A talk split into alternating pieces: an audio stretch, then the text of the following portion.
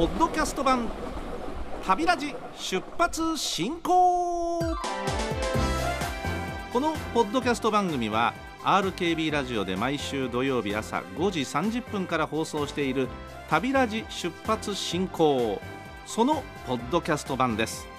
ポッドキャストでしか聞けないコーナーもございますよ。それでは早速出発進行。ラジオネームたくさん。宗像からいただいたありがとうございます。メールでございますが4月15日の放送増田駅山口線開業100年イベント。これを聞いて増田市に住む娘に連絡しましたと。ほう。島根県は増田市に。そうすると2歳の孫をてっちゃんにするための英才教育のチャンスということで宗像から増田へ出向いて娘と孫の3人で楽しんできましたと。そうですか。それは楽しかったですね。ただ島根県の増田ですから山口線に乗っていくのが、まあ、列車の場合は早いですけどもとはいえ新幹線でキュッと行ってこう広島とか岡山行くわけにはいかないですもんね。ちょっと時間かかりますが。ああ飛んでった。そうですか。うん。しかも 2, 2歳のお孫さんをてっちゃんにするためのいいですね。将来の鉄道マンを養成していただいているわけですね。ええ。あの憧れだけに終わらずね。ちょうどその憧れが現実と変わる時にその現実でもいややっぱり夢を抱いたまま鉄道好きだなっていうふうに思っていただくと将来は運転手さんになったり車掌さんになったり設計士さんになったりする可能性がございますんで是非、はいえー、いらんお世話でございますが。まずは制服制帽を着てイベント看板前で記念撮影。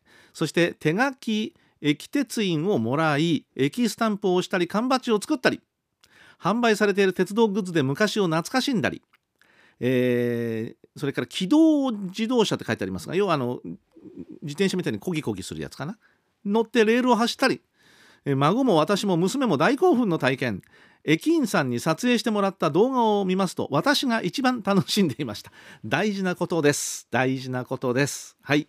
いいことです。かこつけて自分が楽しむ。いいことです。上手に撮影していただいた駅員さんありがとうございましたと。ああそうよね。あの撮影もやっぱりあれ技術というか腕というかセンスがやっぱり出ますもんね。ええ出る出る。これ性格も出るしね。やけにあのアップじゃなくて引いて撮る人ね。ええ。それから逆にアップすぎる人とねいろいろいますけども。ブレブレな人いろいろいますけども。はい。よかったですね。それからホームも無料開放。〇〇の話号やスーパー松風号の発着に立ち会い手を振れば窓越しに乗客も笑顔で手を振り返してくれました。いやー乗客の方もいいですね。手を振ってくれると嬉しいもんねあれね。うん全然知らない人でも関係ないもんねそんなのは。私一人なら変なじじいでしょうが。孫を抱いているから客も乗務員さんも駅員さんもみんな笑顔で応じてくれたのも嬉しかったです。いやいやいや変なじじいってことはないですけどね。えー、えー、ですよ。よかったですよ。えー、っと正午頃12時頃雨予報が出たので式典行事や DL 山口号を諦め帰路に着きました。そうですか。すぐにかなりの雨になったのでイベント関係者は大変だったと思います。とにかくかなりの人出でしたしみんな笑顔で親切で楽しく感動しました。あよかった。孫の鉄道に、えー、楽しんでいる写真もさらに増えて増えて将来は必ず鉄道ファンになるでしょうと。お墨付き。よかったね。えー、ステージとか待合室とかの催しなどまだまだ書ききれません。今回も良いものを紹介していただきました。ということでよかったです。手助けになっていたんであればね。ああこれは思い出はまたね次の思い出作りにどっか行きましょう。ね。お孫ちゃん鉄道ファンになってくれてそのまま突っ走ってほしいな。番組からのお願いでございますけども、えー、そうですか。何か笑顔がね浮かびます。ラジオネーム小熊さんからいただきましたよ。ありがとうございます。春の青春18切符をお使いになった方からでございまして。いいな青春18切符なえー、この番組でも何度も出てまいりますがこの方この春小倉から東京へ青春18切符を使って上京しました。ね。えー、小倉から行った。まず1日目姫路に泊まりましたなるほどだから割にゆっくりめのゆったりめの計画されたわけですよね早朝に乗って深夜に着くんではなくって姫路に泊まったで、えー、合計12回の乗り継ぎを経て翌日夕方に目的地に到着と。ね、その間あ12回の乗り継ぎ13本の列車ということになりますか。お知りたかったでしょう。腰はどうだしどうでしたか？ね。だんだんあの だでもね、えー、最近の車両はまだいい方だということですよね。それは昔はあの新幹線のない頃は、まあ、東京から延々九州まで、まあ、SL に引かれたあ、えー、客車で乗ってこれがもっと直角に近い感じ。もうほぼ直角ですねこれね。背もたれがついてて。それよりは今少しこうね腰の辺り若干こう出っ張りがあったりして、えー、それでもまだマシな方なのかもしれませんけどね。あ12回の乗り継ぎ。駅メロを聞き流れゆく景色を見ながら電車に揺られていました、うん、でこう書いてある。山陽本線沿いの周防灘。周防灘が見える山陽本線というと豊富を過ぎて徳山光岩国やがて広島に至るあの辺り。秋灘。そのん？秋灘だと柳井周防大島とかその辺りかな。えー、秋灘周防灘東海道本線相模湾熱海から先ですねこれね、えー、大磯のビーチの近くとか。いつまでも見ていたかったです。そうか。山陽本線沿いって書いてあるんでどうだったんだろう。宇部線とか呉線は乗ってないってことですかね。それから東海道本線の相模湾。ね海を見ている天気の悪い日はねちょっとあの、うん、なかなか見通しも良くないですが天気の良い日は見通せる時はまあ綺麗でね、えー、これは海をパッとこう久しぶりに見て開けてきた時のあの何とも言えない爽快感というかね、えー、山の緑とまた違った気分になりますよね。東京はたくさんの鉄道があって見ていて飽きませんがやっぱり九州が恋しくなる今日この頃ですと。ああそうですか。今東京にいらっしゃるわけだ。また時間があれば青春18切符で地元まで今度は帰りたいと逆のねコースであるいはちょっと大回りしてどうですか？私ね一回東京から九州に帰る時にわざわざ紀伊半島回ったことがありますね、えー、だから時間はかかるわけですよ、えー、かかるわけですがまあそれなりに楽しさはありましたね、えー、思い出にも残っていますけどもね。紀伊半島ですよわざわざ、ああ。いや青春18切符の思い出。最近はあんまり私はないな。だって使ってないもの、うん、なかなかね、うん、暇を作らなきゃなという感じですが。いいですね。あの青春18切符いろんなところに連れて行ってくれるわけですけども、まあ、かつてに比べればチョイスできるコースが随分と減りました。減りましたけれどもまだまだ大丈夫です。まだ大丈夫です。ね。新幹線がどんどんできるにつれて、えー、乗れなくなるところがどんどん増えていく。使い勝手が悪くなっていかないその前にやっておきたいなというふうに思いますね。小熊さんありがとうございました。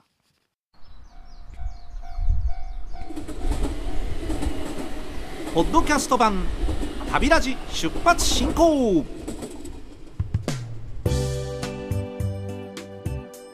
乗務員茅野の鉄道コラム。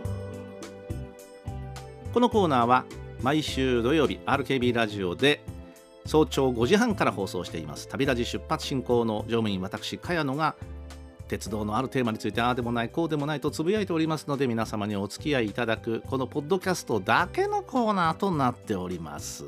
皆さんはどうお考えでしょうか？今日のテーマは青春18切符。並びにいわゆる周遊券タイプの切符。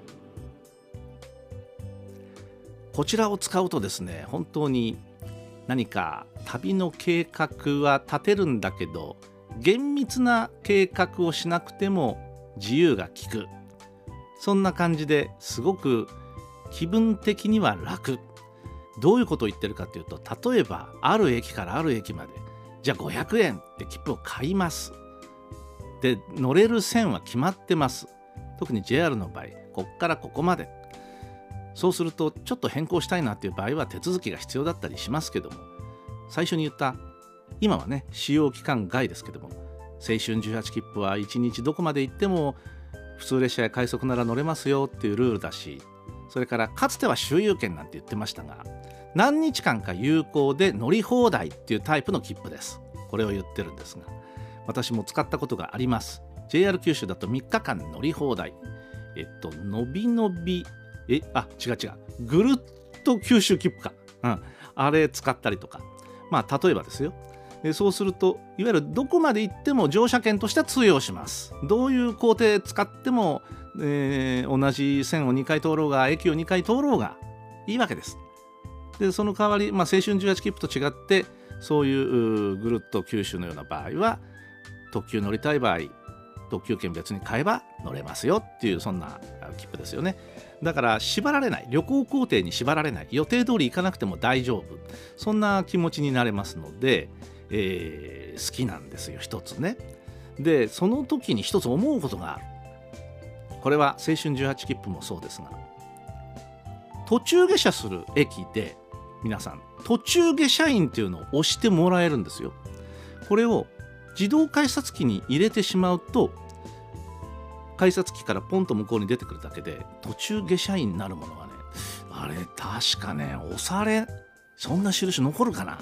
どうですかね？これを自動改札じゃなくて人の駅員さんがいるところを通りますね。そうするとそこで例えば博多駅で降りるときに途中下車員をしてくださいというと博多っていう駅のスタンプちっちゃなごくちっちゃなこれをポンと押してくれる。そうするとこれがいっぱい溜まっていくと青春18切符降りた駅降りた駅全部がこれがブワーッと1枚の券面に押されるわけですね。ああそこで降りたここで降りたそこで降りた。って全部わかる。証拠で残る、えー、だからいいんです。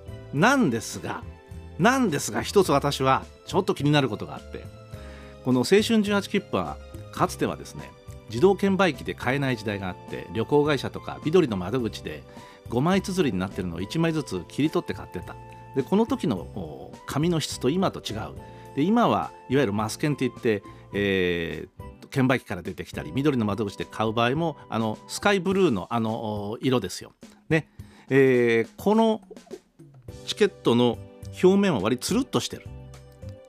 ところが昔はつるじゃなくてちょっと、えー、いわゆる紙の質があまり良くなかったっていうかね、うん、でもそっちの方が途中下車員を押した時にインクを吸い込んでくれるんで弾くことがない。で今のやつは表面がつるっとしてるんで例えば博多ってポンと押してもらってもしばらく乾くまで待たないとなんか表面が汚くなっちゃうわけですよ。ね。だから慎重に取り扱うんだけどだけどやっぱり色が薄くなったりとか擦れますんでね。どっかに入れとけば。だこれを防ぐために私は JR さんにお願いしたいのは途中下車員は油性インクにしてほしいと思うわけです。そうするとね押すとその場でパッとこうね鮮やかな印字が、えー、たとえつるっとした表面でも残るってわけですよ。ですぐに乾く。だから綺麗に残るんだけどこれが水性インクなんですよ。いわゆるスタンプインキなんですよ。これだとですね、うーん、弾いちゃうんですね。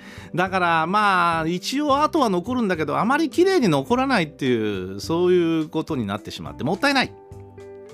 そんな風に思いますが、どこの駅でも大体水性インク。